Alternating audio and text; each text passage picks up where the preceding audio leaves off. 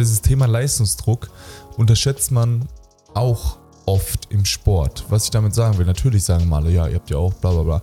Aber es ist wirklich auch eine mentale, krasse Komponente. Das merkt man an den Amerikanern, die dann halt manchmal Probeverträge haben und dann halt gekickt werden. Oder in anderen Ländern ist das diese High on Fire Culture noch krasser. Da verliert man ein paar Spiele und dann wird man ausgetauscht. Mhm. Und ähm, genauso mit den Trainern, Trainer im Fußball und so weiter und so fort. Und ich würde trotzdem sagen, all das, was du gerade zusammengefasst hast, diese ganzen Ja. Punkte, würde ich trotzdem noch zusammen als weniger wichtig einschätzen als die eigene Erwartungshaltung gegenüber seinem selber. Herzlich willkommen zum Thankful Podcast. Äh, Luis und ich sind heute noch alleine. Ähm, aber nächste Woche begrüßen wir wieder einen Gast. Da freuen wir uns auch schon sehr drauf. Äh, ich glaube, das wird ein spannendes Thema. Und zuallererst, Luis, äh, du hast, wir sind in Paderborn gerade am Ja. Aufnehmen. Du hast äh, gestern gegen deine alte Mannschaft gespielt in Paderborn Ja. mit äh, deinem aktuellen Team. Erzähl mal, was, äh, wie fühlt sich das an? Es fühlt sich immer komisch an. Ich spiele jetzt in Gießen und habe danach, nach meinem Paderborn, nach meinen zwei Jahren Paderborn im Profibereich, bin ich ja in die erste Liga nach Braunschweig gegangen, danach Chemnitz nochmal, Leverkusen und jetzt bin ich in Gießen. Und ich habe schon mit Chemnitz, Leverkusen und jetzt auch Gießen mal in Paderborn gespielt, aber halt als Auswärtsteam. Mhm. Und ähm, ich selbst hatte natürlich eine richtig krasse Verbindung mit Paderborn, weil ich hier meinen Kindheitstraum erfüllt habe, Profi zu werden, einmal einzulaufen, den, Namen durch die Lautsprecher zu hören. Das war immer so mein Kindheitstraum und ich wollte einfach das einmal erleben. Und danach hatte ich das Glück, dass ich halt echt noch meine Profikarriere weiter fortsetzen kann. Aber dementsprechend habe ich halt sehr, sehr viel mit Paderborn zu verbinden und freue mich jedes Mal wiederzukommen, weil ich die ganzen alten, Gesichter sehe und immer so herzlich willkommen ähm, werde oder willkommen geheißen werde.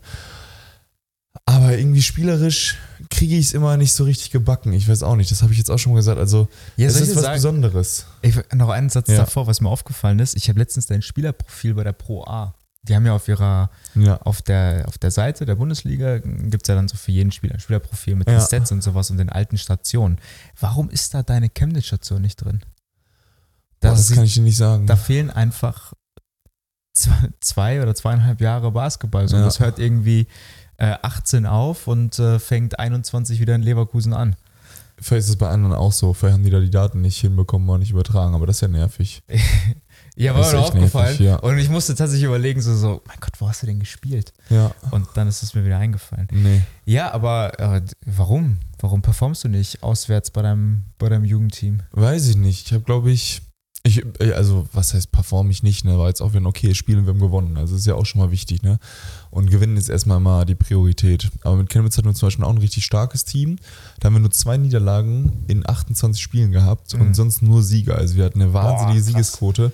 Aber das Auswärtsspiel, was wir verloren haben, war hier in Paderborn. In Paderborn. Aber Paderborn war diese Saison nicht gut. Doch, die pa trotzdem haben, haben, ja, nee, nicht wirklich, aber die hatten immer schon talentierte. Aufbauspieler und dann haben sie uns halt da Das hast du Bisschen gestern auch, äh, da haben wir gestern Abend auch drüber geredet, ähm, dass äh, das Erstaunliche ist über den Paderborner Basketballverein. Also mittlerweile ist es ja Gartenzaun 24 Paderborn Baskets. So, Genau, Glaube ja. ich zumindest. Ja, Ähm, ähm, dass, es, dass die immer ein sehr kleines Budget haben hier in Paderborn, aber irgendwie trotzdem es immer schaffen, so einen richtig soliden, soliden äh, Tabellenplatz in der zweiten Ja. Bundesliga abzulegen. ja, die haben einen super Trainer immer und die haben halt hier dieses familiäre und dieses Mhm. alle greifen runter und man kriegt auch die Unterstützung der Fans mit und man performt eigentlich jedes Jahr über, wenn man sich mal den Etat und so anguckt und das hat halt irgendwie trotzdem auch was Da, das Schönes. sind die ne? Erwartungen dann auch halt nicht dementsprechend, ne? Also ich meine immer mit einem großen Budget und einer so einer weniger familiären Fanbase bist du ja oftmals auch dann bei solchen Clubs nicht nur im Basketball, wo du dann letztlich äh, auch Erwartungen hast, ne? Und wenn Ja, die Fans nicht erfüllt werden, genau, dann ist, äh, ist auch wenig Support in der Halle und so, ne? Ja, auf jeden Fall. Und ich meine, dieses Thema Leistungsdruck unterschätzt man auch oft im Sport. Was ich damit sagen will, natürlich sagen mal alle, ja, ihr habt ja auch bla bla bla. Aber es ist wirklich auch eine mentale, krasse Komponente. Das merkt man an den Amerikanern, die dann halt manchmal Probeverträge haben und dann halt gekickt werden. Oder in anderen Ländern ist das diese High on Fire Culture noch krasser. Da verliert man ein paar Spiele und dann wird man ausgetauscht. Und Mhm. ähm, genauso mit den Trainern, Trainer im Fußball und so weiter und so fort. Und diesen Leistungsdruck, den gibt es in wenig anderen Berufen und vor allem auch so der Umgang ähm, miteinander. Ja, was, aber was heißt in anderen Berufen? Also, keine Ahnung. Also, ich weiß, dass, dass ich oder auch viele andere Leute in dem, in dem Beruf also auch schon Druck haben, ne? Zu performen und Leistung zu bringen. Aber das ist anders insofern, dass ja nicht irgendwie zweieinhalbtausend Leute um dich rum sind und dich anchielen, sondern unter deinem Schreibtisch sitzt, ne? Ja, ich glaube aber, dass noch nicht mal die Masse es so ausmacht, sondern es kann halt auch viel, wenn du auch nur drei, vier Leuten berichten musst äh, und es muss gut laufen, dann hast du ja trotzdem auch genau so einen Druck, weißt du? Ja, aber ähm, ich finde, du wirst im Basketball oder im Sport ja dann allgemein immer so, so an so ganz, ganz kleinen Momenten eigentlich bewertet. Mhm. Weißt du, du bist die jetzt, weiß ich nicht, spielst 20 Minuten das Game und dann wirst du anhand dieser 20 Minuten gejudged, ob, Ja. das, ob du gut gearbeitet hast, deinen Job gemacht hast Ja. oder schlecht gemacht hast. Ich weiß nicht, bei den meisten Arbeitnehmern oder in den meisten Firmen ist es ja, du hast eigentlich Quartalsziele, Monatsziele, Jahrespläne, Projekte, die über Monate oder Jahre gehen. Und da kommt so auf diese 20 Minuten oder auf diese eine Woche oder auf die vier Wochen manchmal gar nicht so an. Genau, und bei uns ist halt nur Wochenende und da siehst du es, viermal im Monat wird abgerechnet. Ist das auch die Herausforderung? Auf jeden so Fall. auf den Punkt Leistung zu bringen. Ich meine, du kannst ja auch, ich weiß nicht, äh, viermal die Woche krass trainieren, zweimal schlecht, aber auch ein schlechtes Spiel haben. Ähm, also wie, Oder ist, wie kriegt man das so wirklich, dass du weißt, ich kann, ich muss ja das Einzige, wo ich top sein muss, Ja. ist samstags äh, 18 Uhr. Und das, äh, das ist die große Kunst, das hinzubekommen. Weil ich erwische mich auch manchmal, dass ich viel, viel besser trainiere, als dass ich dann spiele am Wochenende. Ja. Und manchmal spiele ich auch besser, als ich die ganze Woche trainiert habe. Also es ist mal so, mal so, aber deshalb habe ich auch einen Mentaltrainer und versucht da immer zu, dran, dran zu arbeiten. Und ich habe auch, glaube ich, meine, die, meine schlechten Tage auch runtergefahren. Meine richtig, richtig schlechten Tage. Passieren immer noch ab und zu mal, aber die habe ich eigentlich so halbwegs in den Griff bekommen. Und das ist halt auch immer irgendwie die Kunst, ne? Im Endeffekt. Ja, was glaubst du, wie hat sich das entwickelt von, ähm, also Leistung oder Leistungsdruck ist ja oftmals auch bei Jugendlichen in der Schule oder bei, jung, bei jungen Erwachsenen so ein Thema, Mhm. ne? Ähm, hast du Gefühl, das hat sich bei dir entwickelt von erste Mal Profi, glaube ich, mit äh, 17 bei den Unibaskets und ähm, Finke jetzt- Baskets damals Finke noch. Baskets, Uni, Finke Baskets Ja. und jetzt so mit äh, 26, also knapp neun Jahre später. Ich glaube, mein Leistungsdruck hat sich schon mit 13 angefangen zu entwickeln, als ich Einzelsportler Biathlon war, in Ja. Kombination mit Schule und da gab es auch so ein paar Schulwettbewerbe und in Kombination mit Basketball und Auswahlmannschaften, weil das ist dann auch ein bisschen mal reingespült zum ersten Mal, hey, man musste bei den Auswahllehrgängen gut sein, um dann irgendwann im Bundesjugendlager zu spielen, um eine Chance auf die Nationalmannschaft zu bekommen. Und dann bei der Nationalmannschaft nochmal größerer Leistungsdruck. Du hast dann äh, 15, 16 Leute da oder am Anfang 40 sogar und daraus aus, werden nur 12 ausgewählt, die in der Nationalmannschaft spielen. Und du willst halt einer von den 12 sein. Das heißt, du musst da Ja, wieder klar. von Ja. den besten 100 in Deutschland musst du dann nochmal Aber ich meine so dein, 80% dein, schlagen. dein Umgang.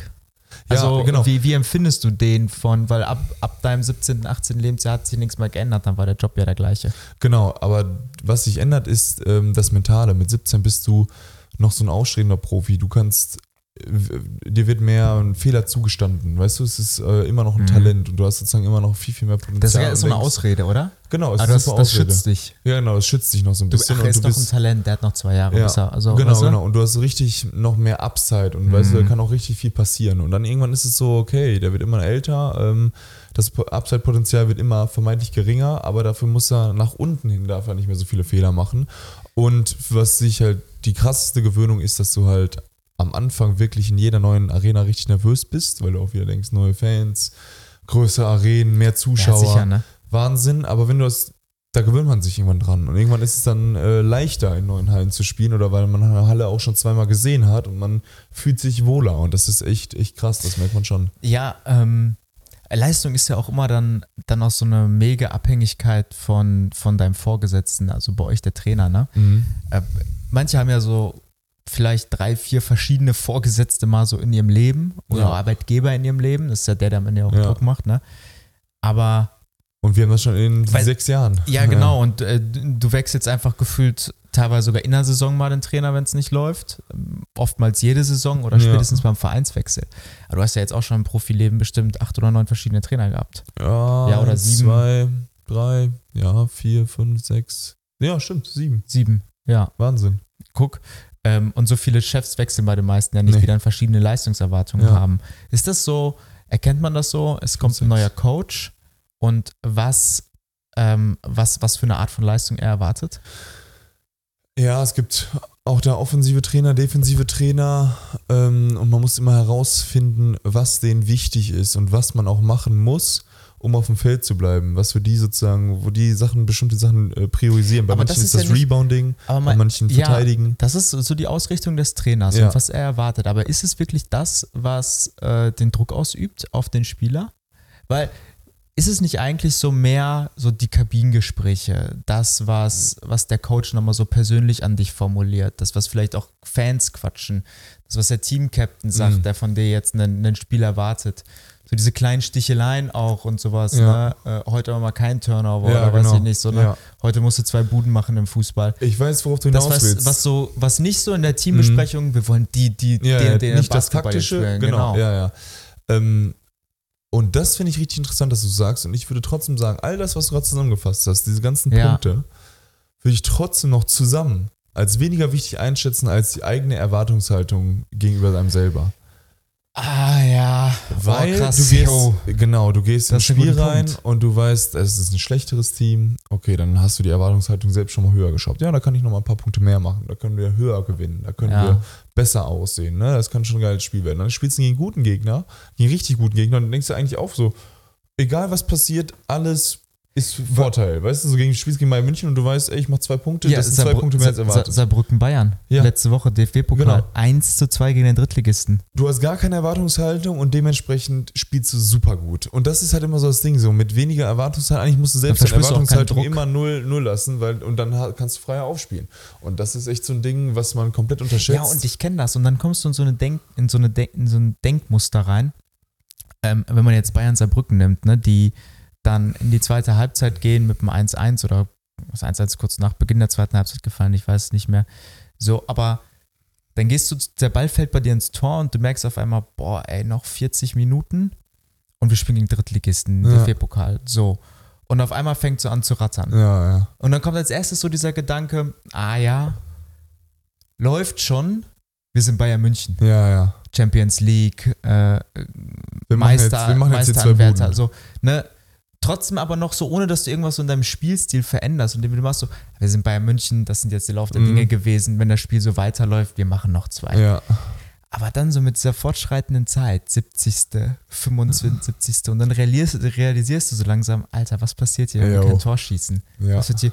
Und dann kriegst du so eine, so eine innere Unruhe und spielst nicht besser, sondern einfach nur hektischer. Aber fängst an, auf einmal Hektischer, Leistung mehr zu verspüren. Ja, fängst an, mehr Mhm. Leistungsdruck zu verspüren. Und dann kommt so, so die letzten 87., 88. Minute dann denkst du so, fuck, es passiert, ne? Ja, Und da, da bist du eigentlich machtlos dann. ja. Das ist schon krass. Wenn Nee. du einmal und das über die Hälfte des Spiels Ja. in diese Denk Denkmuster reinkommst, das lähmt dich. Ja, und weißt du, das einen auch lähmt, dass man dann halt wirklich, wie du auch gesagt hast, so diese Minutenanzahl im Kopf hat und denkt so, ach ja, wir haben jetzt noch 20 Minuten zu spielen. Wir haben ja jetzt gerade noch erst Halbzeit. Aber trotzdem überlegst du mal, okay, Halbzeit, ich habe erst null Punkte gemacht oder zwei, oder ich habe noch keine Punkte zur Halbzeit gemacht, habe aber trotzdem völlig okay gespielt, ja, okay, jetzt muss ich mal mehr forcieren. Oder denkst ja selber, weil du halt deine Erwartungshaltung dann zum Beispiel gegen schlechten Gegner hast, jo, ich mache ich mach ein paar Punkte, ich, mach- ich zeige heute mal ein bisschen was. Ja, und äh, das ist Da- und das dann war so stark. dann Diese eigene man selber. Erwartung an die Leistung Ja. ist macht eigentlich fast den größten Anteil aus. Oder an die, an das, was du performen willst. Und jetzt ist es aber auch, aber auch bei dir so in der Unternehmensberatung. Da ist doch auch jetzt klar, man macht ähm, eine Erwartungshaltung mit dem äh, Unternehmen aus, was die halt von, von der Ja, Beratung erwarten, mit dem Kunden. Und dann hast du aber trotzdem eins, wo du denkst, ja, ich würde aber gerne einfach mal hier einen richtigen Home Run raushauen und nochmal 30% besser performen. Ja, kannst du. Ja. Also mal so die Frage dann, wofür wirst du auch bezahlt, ne? Ja. Also natürlich, du kannst dann, wenn du für was bezahlt wirst, mit einem Projektbudget oder mit einem Tagessatz oder was, natürlich über, immer überperformen. ja. Aber wenn ist auch die Frage, der Kunde, äh, wenn du engagiert wirst, hat ja eine Erwartungsleistung, Ja. äh, eine Erwartungshaltung und sagt, das brauche ich oder das möchte ich erreicht Ja. haben.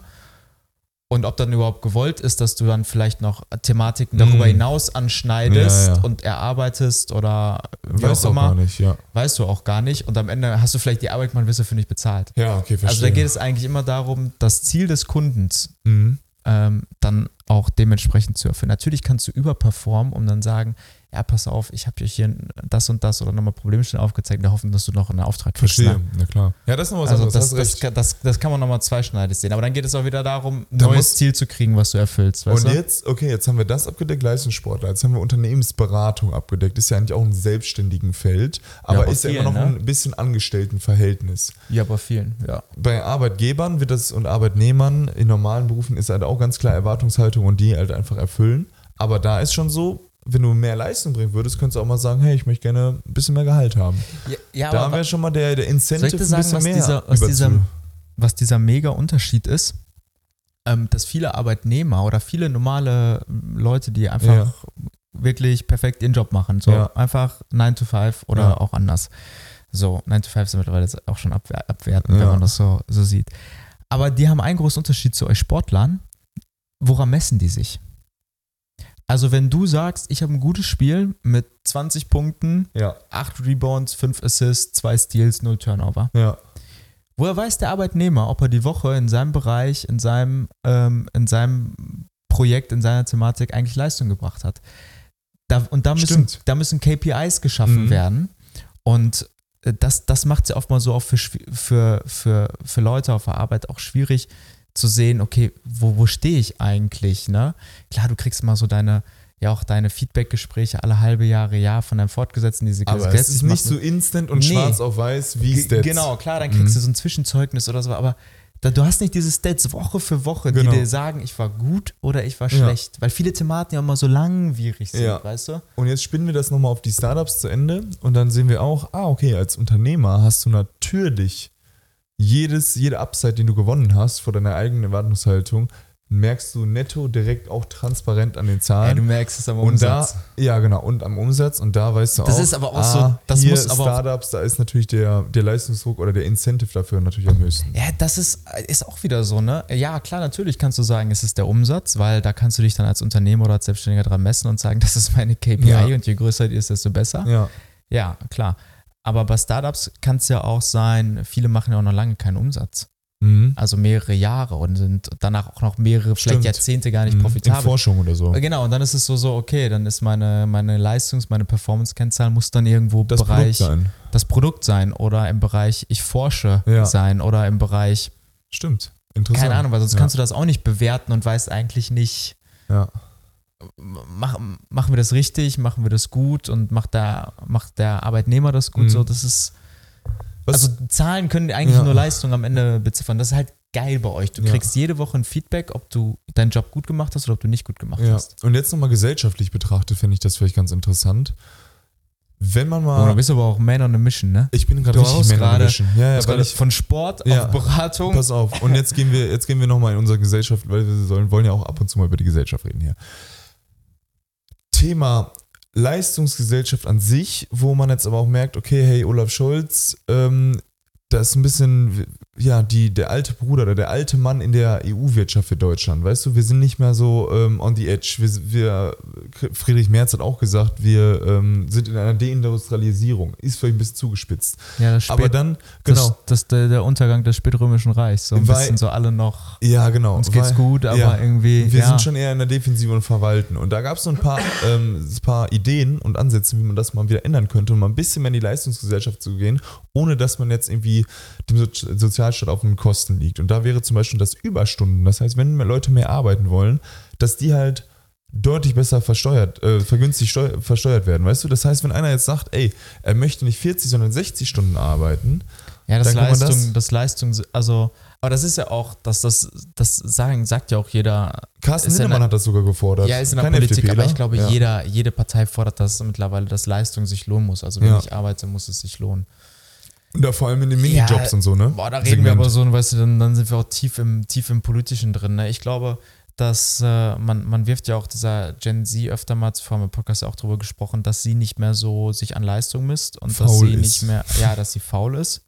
Aber ich, ich habe mittlerweile mehr und mehr das Gefühl, ähm, ja, die, die wollen auch eigentlich Leistung bringen, aber passen halt noch nicht so richtig in das auch an Arbeitsform und Arbeitsleben rein, was wir haben, weil die einfach eine ganz andere Erwartung haben. Mhm. Und wenn so diese Rahmenbedingungen, glaube ich, mehr da sind, dann, dann, dann kann, wird auch dieser Vorwurf automatisch entfallen, dass die, dass Ja, sie keine. Leistung, Ja. Leistung bringen. Ja, ja, verstehe. Aber der, der Frage ist mal, wofür? Weißt du, wir sind auf dem, du hast gesagt, in der Defensive.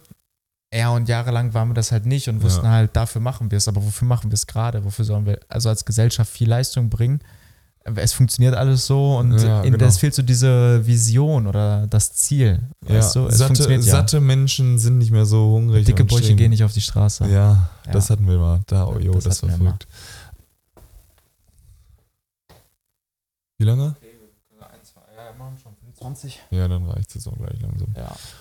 Ähm, ja, ich wollte noch eine Sache fragen. Hast du irgendwie Leistungsdruck mal selbst verspürt in deinem Leben? Ja, we- weiß ich nicht, jede Klausur in der Uni ist Leistungsdruck, Mhm. weil du willst sie bestehen. Das heißt, du hast mindestens die 4-0, die du schreiben musst, wenn das Ja. dein Anspruch an Studium ist. Jetzt Ja. geht es wieder um deinen eigenen Anspruch. Ja. Ja, jetzt geht es wieder um deinen eigenen Anspruch. Aber natürlich verspürst du Leistungsdruck, weil du weißt, du kannst dir dann erst wieder ein Semester später etc. Ja. Und äh, Über den Beratung haben wir schon gequatscht und in der Schule natürlich ist ist äh. Studium immer auch Leistungsdruck. Aber weißt du, das ist äh, Bringschuld, ne? Es Mhm. holt keiner von dir, du legst eigentlich deinen eigenen Maßstab fest. Ja, Möchte ich ein Einser, ein Zweier, ein Dreier-Student sein? Und verrückt. weißt du, an, an dessen, Klar. es legt ja keiner für dich fest. Kein Arbeitnehmer, kein, aber das Bewertungstool ist die Note. Auch relativ simpel. Ja. Und Pack- auch relativ schwarz-weiß. Relativ schwarz-weiß. Und das auch in eine häufige Anzahl. Ja. Also über viele Klausuren oder, oder äh, Module, die du machst und dann über mehreren Bereichen, aber auch ganz konkret, schwarz auf weiß, das bist du. Also, und jetzt, jetzt halt nur die Frage, okay, ändern wir entweder das Bewertungssystem in der Schule mit den Noten und sagen, okay, wir machen das ein bisschen anders, weil dann ist es sozusagen der Arbeitswelt zur Zeit angepasst, wo man auch nicht immer die KPIs hat als Arbeitnehmer. Oder du sagst, ey, wir lassen das Notensystem und führen vielleicht mal ein paar K äh, KPIs, also ja, ja. Zielnummern, auch mal mehr in ähm, Bereichen ein. Und dann ist man aber ganz schnell wieder bei der, nicht bei der für, ähm, Bezahlung für Zeit, sondern Bezahlung für Output. Und das haben wir da sind wir eigentlich relativ froh drum, dass wir das in der Industrialisierung danach ein bisschen abgelegt haben mit Gesellschaften, Gewerkschaften, dass du halt nicht, wie nennt man Ja, das nochmal? naja, der Lohn, der Lohn pro fertige aber Arbeit. unsere, Gewer unsere Gewerkschaft ist ja mit, also einer der kräftigsten, die es gibt, wenn man jetzt mal sieht, ja, was bei der Deutschen Bahn momentan geht. genau, ne? klar, ja, auf jeden Fall.